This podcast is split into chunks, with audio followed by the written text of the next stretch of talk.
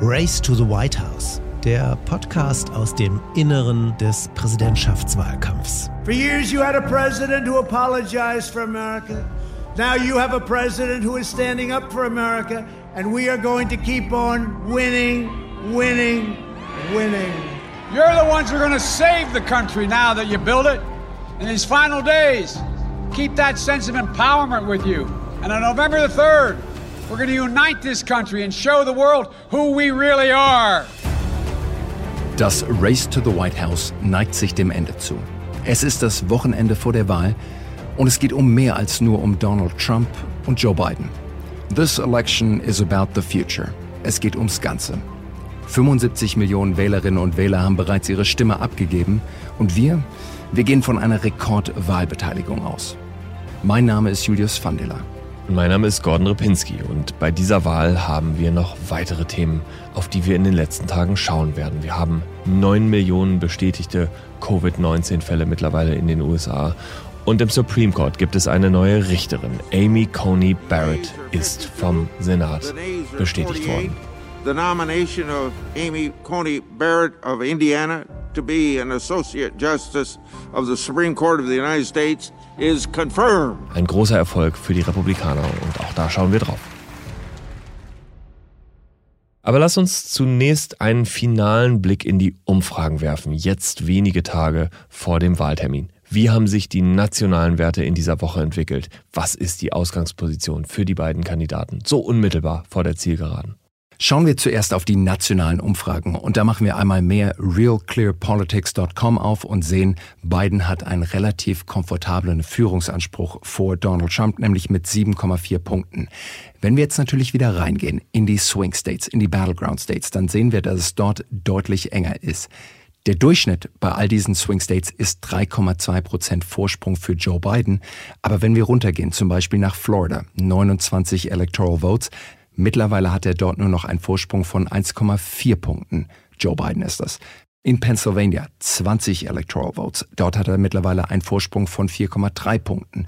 Wenn wir rübergehen nach Michigan, auch dort wieder im Rust Belt sind wir bei 6,5 Prozentpunkten Vorsprung für Joe Biden.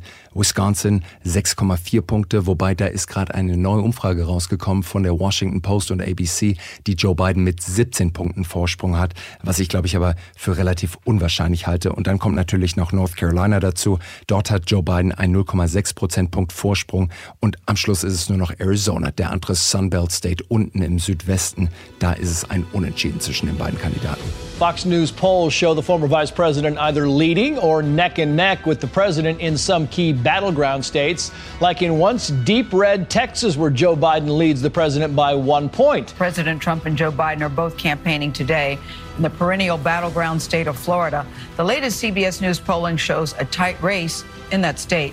Biden's edge is within the margin of error. The advantage Joe Biden, 290 electoral votes in our outlook right now, takes 270 to win. Texas leans Trump a week to election day. That tells you all you need to know about the very different landscape. Also viele Staaten sind richtig knapp. Andererseits im Rust Belt, da wo Hillary Clinton die Wahlen verloren hat, da scheint Joe Biden sie in diesem Jahr gewinnen zu können. Michigan, Wisconsin, Pennsylvania, das würde reichen wenn er diese Staaten holt. Und da liegt er relativ deutlich vorne. Wir können aber auch noch auf ein paar andere Modelle schauen. 538.com ist eine Webseite, die versucht, ein komplettes Modell zu bauen, ähnlich auch wie der Economist. Und beide haben in ihrem Modell ganz klar eindeutige Führung für Joe Biden. Die sagen zum Beispiel 538, dass Joe Biden, wenn 100 Mal gewählt wird, 93 Mal gewinnt. Also eine 93-prozentige Wahrscheinlichkeit, dass Joe Biden auch wirklich hier Präsident wird.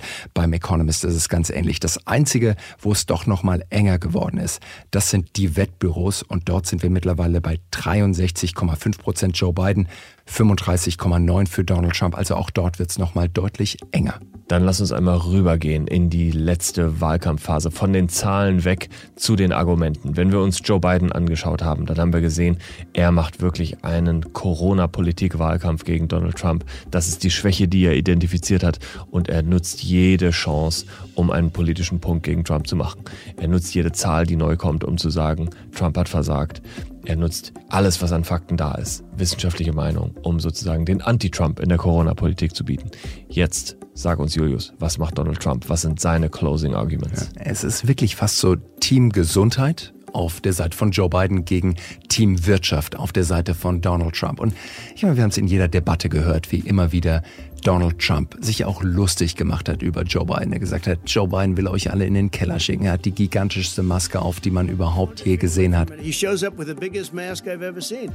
Und jetzt am Wochenende hat Donald Trump wirklich nochmal einen Break bekommen. Also wirklich nochmal diese Chance bekommen, sein wirtschaftliches Argument zu machen, weil die Wachstumszahlen sind rausgekommen vom dritten Quartal und die spielen wirklich Donald Trump in die Hände. Wir haben das immer wieder hier im Pod gesagt, dass Donald Trump versucht, das wirtschaftliche Argument zu machen, wo er auch lange einen deutlich höheren Kompetenzzuspruch hatte als Joe Biden. Und die Zahlen, die heute rausgekommen sind, Wachstumszahlen, Bruttoinlandsprodukt, 33 Prozent Wachstum in der Wirtschaft im letzten Quartal.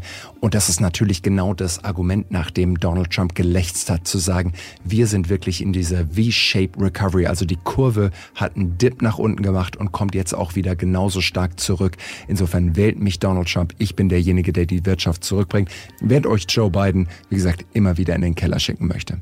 Teamgesundheit gegen Teamwirtschaft. Teamwirtschaft, wenn man diesen Gedanken mal aufnehmen will. Donald Trump nämlich war tatsächlich natürlich viel in den Swing States unterwegs und gerade in vielen Swing States haben wir ja beobachtet, dass die Corona-Zahlen nochmal extra nach oben gehen. Und das, Julius, das gibt einem ein komisches Gefühl. Man guckt sich die Trump-Rallies an, man sieht die Menschen in riesigen Mengen da stehen, auf Trump warten, die meisten haben keine Masken, oft stehen sie ganz eng, diese Bilder, die gerade reingekommen sind. Donald Trump in dem Marine One Hubschrauber in Florida schwebt über den Köpfen, lässt sich langsam nieder. Großartige Bilder. Ne? Wahnsinnige ja. Bilder, aber eben diese Menschenmenge, die da so eng steht. Man kann es nicht so richtig verstehen, aber äh, irgendwie ist es auch die Logik des Trump-Wahlkampfs, warum das trotzdem passiert. Wir nennen es Polyoptics in der politischen Kommunikation, also die Optik der Politik. Und diese Bilder, die Trump dort immer wieder produziert, das ist natürlich die Mobilisierung, diese Stärke, die er auch hier zum Schluss nochmal signalisieren will. Ganz anders als das, was wir von Joe Biden haben, der natürlich dort auf Sicherheit macht, auf Abstand geht, immer wieder auch unterstreichen will, ich bin der verantwortungsvolle Kandidat. Der eine hält sich einfach komplett dran und macht genau das, was wir auch von der Bundesregierung tagtäglich hören, Restriktion und der andere geht einfach in die Vollen und sagt, hey, lasst euch nicht von Corona bestimmen. Das Leben geht weiter, die Wirtschaft muss angekurbelt werden und wie gesagt, mit diesen Zahlen hat er jetzt auch wieder ein Argument. Ja, wenn das Argument Spaßbefreiung irgendwie eine Rolle spielt, wenn sich die Amerikaner genervt fühlen davon, wie pedantisch Joe Biden da jetzt auch auftritt, wie er die Kreise zeichnen lässt um die Stühle, auf denen er sitzt, damit immer die 1,50 eingehalten werden. Wenn das alles eine Rolle spielt, dann wird Joe Biden womöglich noch ein paar Stimmen verlieren. Aber es gab auch eine Umfrage und diese Umfrage hat genau nochmal in die Swing States geschaut und hat untersucht, wie stehen denn die unentschlossenen Wähler zu diesen Trump-Veranstaltungen, wo er und natürlich auch seine Unterstützer ohne Maske aufkreuzen. Und da sind die Zahlen wirklich eindeutig. Zum Beispiel in Arizona sieht man, dass 74 Prozent echt unzufrieden damit sind. Entweder unzufrieden oder sogar sehr unzufrieden damit sind, dass Trump immer wieder ohne Maske aufkreuzt. Insofern bei den noch unentschlossenen Wählern, da schadet er sich. Ich glaube nur, es geht nicht um die Unentschlossenen, es geht einfach nur um die Basis und wirklich die auch auszumobilisieren.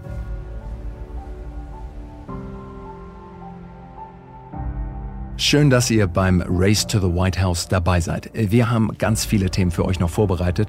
Zum Beispiel schauen wir auf die Early Vote. Wie viele Leute schon gewählt haben, wer davon eventuell auch profitiert, in welchen Bundesstaaten wirklich viele Leute schon rausgegangen sind und wer dort auch unterwegs ist. Und wer uns regelmäßig zuhört, der weiß, was jetzt kommt. Denn dieser Podcast kostet einen kleinen Betrag Geld. Wir müssen jetzt einfach mal wieder über Ferenc sprechen. Ferenc, Warum kommst du nicht mal hier kurz rüber zu uns ins genau, Studio? Genau, Finde ich auch. Ferenc, komm mal rüber. Komm. Ferenc, erklär uns mal, was du machst. Du bist der Mann, der eigentlich bei uns am Mischpult sitzt und der uns sagt, wann wir sprechen dürfen und wann nicht. Genau, und der das äh, im Zweifelsfall ein bisschen strukturiert und sortiert, noch den einen oder anderen O-Ton zum Beispiel raussucht. Äh, ein bisschen Musikbetten lasse ich auch noch drunter legen. Ja. Klingt jetzt einfach auch so wahnsinnig bescheiden, aber die Realität ist die. Ferenc fängt mit uns schon am Montag an zu planen, worüber diese Show hier überhaupt geht. Wie wollt ihr das Ganze dann ansprechen? Welche O-Töne kommen da rein? Der hilft uns wirklich, die Struktur hier mit reinzubringen, weil sonst würden du, Gordon und ich einfach hier nur abnörden und eine Statistik nach der anderen reinbringen. Insofern, Ferenc, vielen, vielen Dank, dass du uns hier durchnavigierst. Ohne dich wird es hier keinen Pod geben. Es wäre einfach nur Wirrwarr, Stimmsalat auf irgendeinem Tape drauf, was man niemals veröffentlichen könnte. Insofern Halleluja, Ferenc. Also, Ihr merkt schon, in diesem Podcast steckt viel Arbeit und zu Ferenz. Und, und viel Liebe. Und, und sehr viel Liebe, absolut. Und zu Ferenz kommt dann noch unser Producer, der noch ein bisschen mehr an der Musik baut, die Regler hoch und runter zieht und das Ganze hier Magic macht. Lorenz, unseren Sound Engineer, haben wir auch noch. Und long story short, Julius.